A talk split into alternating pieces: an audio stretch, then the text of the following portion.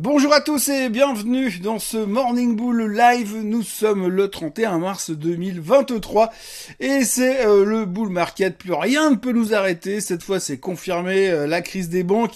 Quelle crise des banques? Il n'y a jamais eu de crise des banques. Enfin si, il y a eu une crise des banques mais il faut reconnaître qu'elle a été savamment et intelligemment organisée par toutes ces stars de la finance afin de pouvoir faire ralentir l'inflation un peu plus vite que prévu et pouvoir ainsi permettre aux banques centrales de moins monter les taux et donc assez logiquement au marché et d'exploser et d'aller pour le mieux dans le meilleur des mondes puisque vous le savez tout va très très bien en ce moment. C'est exceptionnellement parfait. Il n'y a aucun souci. Et en plus c'est le printemps. Bon il fait pas encore super beau mais c'est le printemps 懂。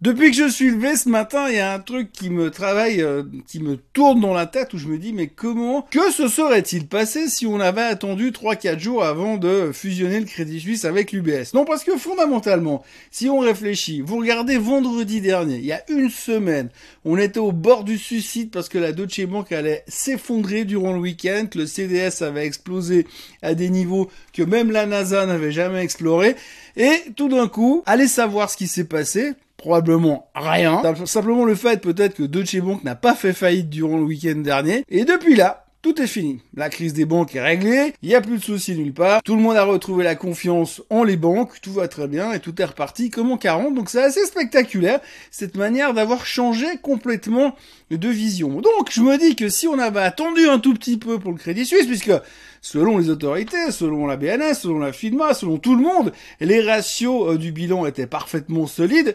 pourquoi est-ce qu'on n'a pas attendu quelques jours? Et si on avait attendu quelques jours, peut-être qu'il y aurait toujours deux grandes banques en Suisse et pas une énorme banque systémique. Ceci est une autre réflexion. Il est vrai qu'aujourd'hui, eh bien, on a l'air d'avoir complètement mis euh, cette euh, crise bancaire derrière nous. D'ailleurs, si on regarde tout simplement les indices, eh bien, le S&P 500 le Nasdaq, enfin bref, tout le monde est revenu là où nous étions au moment où on a découvert qu'il y avait une banque quelque part dans la Silicon Valley qui s'appelait Silicon Valley Bank, abrégé SVB. Et donc depuis là, eh bien, euh, allez savoir pourquoi, eh bien, tout le monde est content, tout le monde est rassuré, on a vraiment cette espèce de, de sérénité quand on voit la performance des marchés hier, c'était pas explosif, mais je veux dire, vous regardez, eh bien, le Nasdaq est revenu à des niveaux qui signifient qu'on est de nouveau en bull market. Hein. Vous savez, la technique dit que si vous rebondissez rebondissez de 20% par rapport au plus bas, eh bien, à partir de 20%, vous rentrez dans un nouveau bull market. Ben, c'est fait. Euh, les 20% sont largement passés.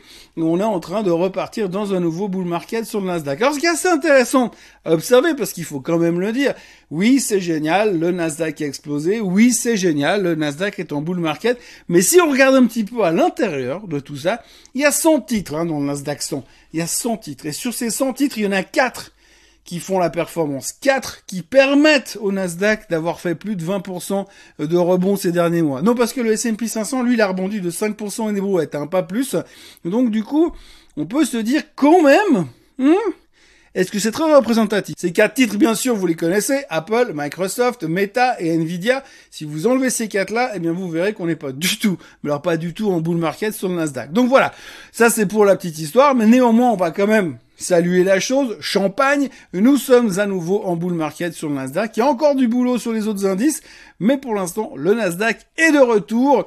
D'ailleurs, c'est le deuxième meilleur trimestre de son histoire euh, qui vient de nous, nous clôturer, qu'il est en train de nous clôturer aujourd'hui. C'est assez spectaculaire, sachant que le premier, c'était en l'an 2000 et on sait comment ça s'est terminé. Donc ce qui est assez intéressant à observer euh, depuis hier, c'est que vous avez même eu des commentaires de la part de gens comme monsieur Michael Burry. Vous savez, monsieur Michael Burry, le Big Short, etc., euh, etc. Michael Burry est venu régulièrement dire aux gens que c'était la fin du monde, qu'on allait tous y passer. Il a plusieurs fois, à plusieurs reprises, publié des tweets en disant vendez. Et euh, bah, hier, il est venu s'excuser d'avoir dit ça parce qu'il pense qu'il a fait une énorme connerie et qu'en fait, finalement, il a même félicité les gens qui sont venus faire du buy de dip parce que c'était ce qu'il fallait faire. Donc voilà, tout est en train de s'oublier petit à petit. Il y a même euh, il y a Eddie Ardeni hier qui disait qu'on allait à 4600 sur le S&P 500 à très court terme. Bref, tout est reparti comme en 40. Il s'est rien passé sur la crise des banques. On est presque en train de se demander finalement si c'était peut-être pas une réflexion volontaire, hein, parce que en faisant ça, euh, les banques ont quand même permis du même coup à freiner l'inflation et en plus en freinant l'inflation, eh bien ils ont réglé plus ou moins le problème de la hausse des taux puisqu'on n'ose plus trop parler du fait que potentiellement la Fed pourrait encore monter les taux. Il y a bien encore des gens de la Fed qui en parlent mais on commence à avoir des doutes de ce côté-là. Et puisqu'on en est là, bien parlons un peu inflation, puisque hier il y a eu les chiffres de l'inflation qui sont sortis en Europe. Alors ils se sont littéralement pété la figure et c'est une bonne surprise puisque soudainement on dirait que l'inflation vient de se prendre un coup de frein magistral dans les dents. Alors est-ce que c'est à cause de la crise des banques? Je n'en sais rien. Toujours est-il que le CPI en Allemagne ou le CPI en Espagne était clairement euh, très très bas et c'était une plutôt bonne surprise. On peut presque dire qu'on est en train de revenir au niveau d'avant la crise, euh, la crise l'année passée bien sûr. Donc du coup, euh, c'est plutôt encourageant. Bon, par contre, alors après, il y a deux manières d'aborder les choses. Hein. C'est soit vous dites ouais super l'inflation elle baisse et puis vous partez en courant acheter des actions sur le Nasdaq, ou alors vous vous dites ah oui mais on peut décortiquer un peu les chiffres de l'inflation parce que je suis pas sûr que ça baisse aussi rapidement. Parce que quand vous regardez il y a quand même pas mal de gens qui se plaignent d'avoir de, plus en plus de peine à boucler les fins de mois et à pouvoir consommer normalement dans les commerces. Donc du coup euh, on nous dit mais pourquoi est-ce que l'inflation baisse alors que c'est pas le sentiment qu'on a? Eh bien si vous décortiquez effectivement une des raisons principales de la baisse de l'inflation aujourd'hui c'est l'énergie effectivement, le pétrole a rebaissé un peu, donc ça a soulagé pas mal de monde. Il y a eu aussi pas mal de subsides qui ont été mis en place en Europe, ce qui fait que tout d'un coup, eh bien forcément, ça coûte moins cher de faire le plein d'essence. Et donc il y a un ralentissement de ce côté-là qui se ressent dans les chiffres. Par contre, si vous regardez par exemple la bouffe, euh, ben, je vous montre un chart tout simplement, ça parle de lui-même. Regardez-le pendant 3 secondes. 1, 2, 3, eh bien ce chart, ça représente le prix de la nourriture dans les supermarchés en Allemagne. Et vous voyez que ça fait pas ça donne pas monstre l'impression que l'inflation est en train de ralentir. C'est un petit peu contradictoire quand même avec les chiffres du CPI qui ont été publiés hier en Allemagne, mais c'est pas grave parce que nous on se base sur des chiffres et ça nous donne quand même le sentiment que tout va bien, tout va beaucoup mieux et que absolument tout est sous contrôle. Merci les banques centrales. Donc il va falloir surveiller euh, prochainement et attentivement le comportement de ces chiffres de l'inflation, voir comment ça va évoluer ces prochains temps. Hier, il y a un monsieur de la Banque Centrale Européenne qui a parlé en disant qu'il ne fallait quand même pas vendre la peau de l'ours avant de l'avoir tué parce qu'il pourrait y avoir des surprises ces prochains mois et la Banque Centrale Européenne n'a aucunement l'intention de changer son fusil d'épaule en ce qui concerne les taux, ce qui veut dire que lors de la prochaine réunion de la BCE, nous aurons encore une hausse de 0,5% et que tant qu'on ne sera pas à 4% sur les taux directeurs en Europe, il est peu probable que ça s'arrête. Toujours au sujet de l'inflation, il y a aussi quelque chose qu'il faudra bien comprendre et bien surveiller ces prochains temps, c'est que normalement, vu la situation des banques aujourd'hui qui les ont comme ça, parce que oui, ils s'en sont sortis, mais quand même, ils ont dû emprunter de l'argent pour avoir des liquidités un peu partout, donc ils sont quand même un tout petit peu tendus, il est peu probable qu'ils se lâchent totalement au niveau prêt, au niveau de la clientèle. Hein. C'est-à-dire que si vous avez besoin d'un prêt pour votre entreprise, pour un prêt immobilier, pour un prêt à la consommation, ça risque d'être un tout petit peu moins drôle ces prochains temps, parce qu'il est plus que probable que euh, les banques vont commencer à resserrer les, réglementations. Oui, parce qu'elles, elles s'en foutent, elles ont accès à des liquidités à plein régime comme elles veulent, où elles veulent, quand elles veulent.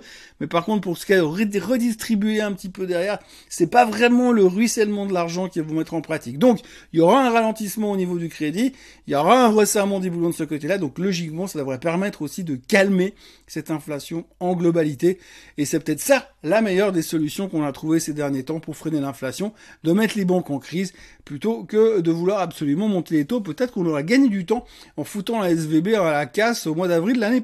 Autrement, on va parler de ce qui se passe un petit peu euh, aujourd'hui, maintenant et là tout de suite, pour ne pas parler d'inflation, de crise des banques et de bull market sur le Nasdaq, mais on retiendra quand même que ce matin, l'Asie est totalement dans le vert, l'or est de retour sur les 2000 dollars, le Bitcoin est à 28 000 et des poussières après avoir tapé de nouveau les 29 000 hier, euh, le pétrole est à 74,30, donc ça repart aussi de ce côté-là. C'est pas forcément une bonne nouvelle pour l'énergie, mais ça repart aussi bien du côté du pétrole parce qu'il y a des tensions de nouveau avec l'Iran. Et puis alors surtout, Monsieur Donald Trump a été euh, inculpé pénalement. Alors vous me direz, qu'est-ce qu'on en a à faire? De toute façon, il est plus président. Oui, c'est vrai, et vous aurez raison. Qu'est-ce qu'on en a à faire? De toute façon, il est plus président. Mais il se trouve que, malgré tout, il reste quand même candidat à la présidentielle. Donc, il s'est annoncé candidat pour euh, l'année prochaine, pour essayer de destituer, de prendre la place à, euh, au jeune homme qui actuellement pilote les États-Unis depuis sa chaise roulante et ses deux cannes et son déambulateur.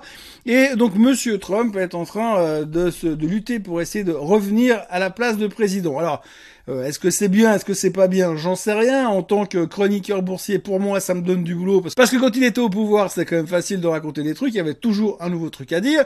Euh, mais là, en l'occurrence, il y a un autre problème qui est en train de se pointer. Ils vont devoir trouver un accord pour régler le problème de Donald Trump. Quand je dis ils, c'est les républicains et les démocrates. Parce qu'aujourd'hui, on se retrouve dans une situation hyper délicate. Euh, les démocrates, ils aimeraient bien que Trump soit inculpé, bien sûr, et qu'il aille en tôle, bien sûr.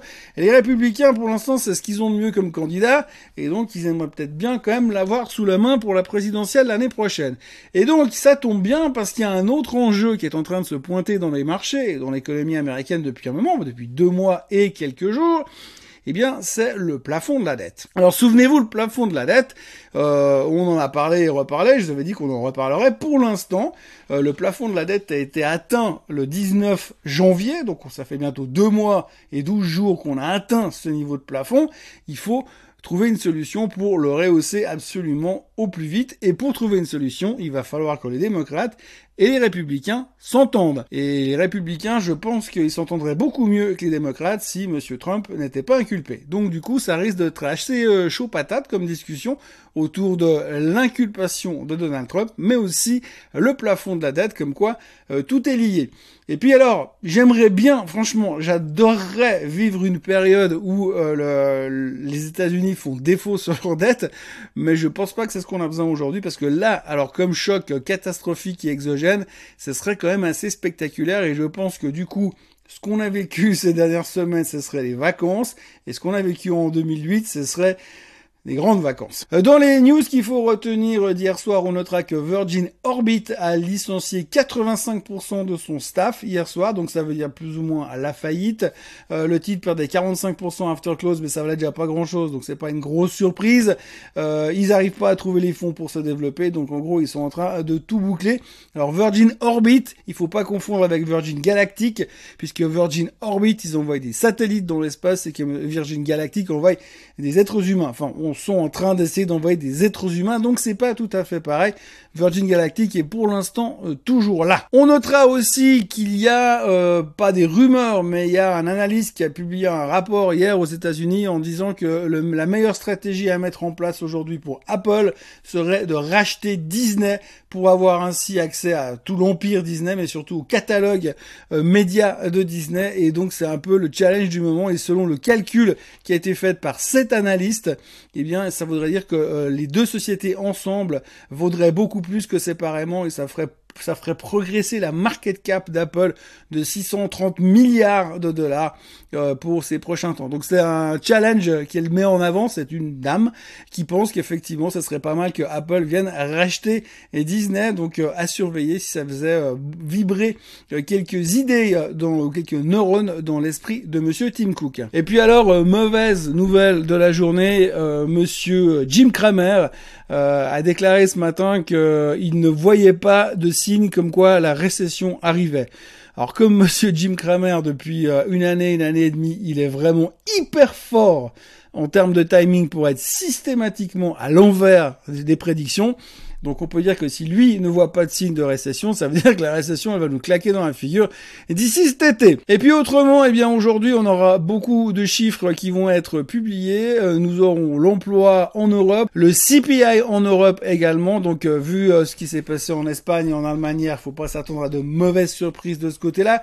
Et puis bien sûr on aura le PCE aux États-Unis cet après-midi attendu à 4,7% et euh, ça nous permettra de savoir si finalement la stratégie de mettre les banques en faillite et de faire absorber euh, le Crédit Suisse par l'UBS, eh bien, ont eu raison de ce PCE et permettront à la euh, Fed de ne plus monter les taux. Voilà ce que l'on pouvait dire sur ce vendredi matin et il faudra retenir que globalement, eh bien, nous sommes bien tout allait relativement bien et confortable. Les futurs sont également en hausse encore ce matin. On va enquiller probablement la cinquième journée de hausse consécutive sur certains marchés.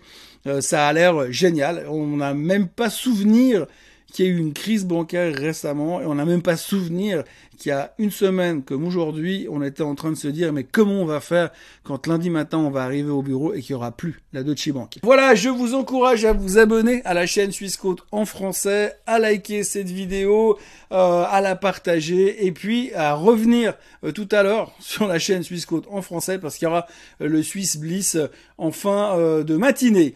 Voilà, passez une excellente journée, profitez bien de votre week-end et comme d'habitude à lundi ou à tout à l'heure. Bye bye.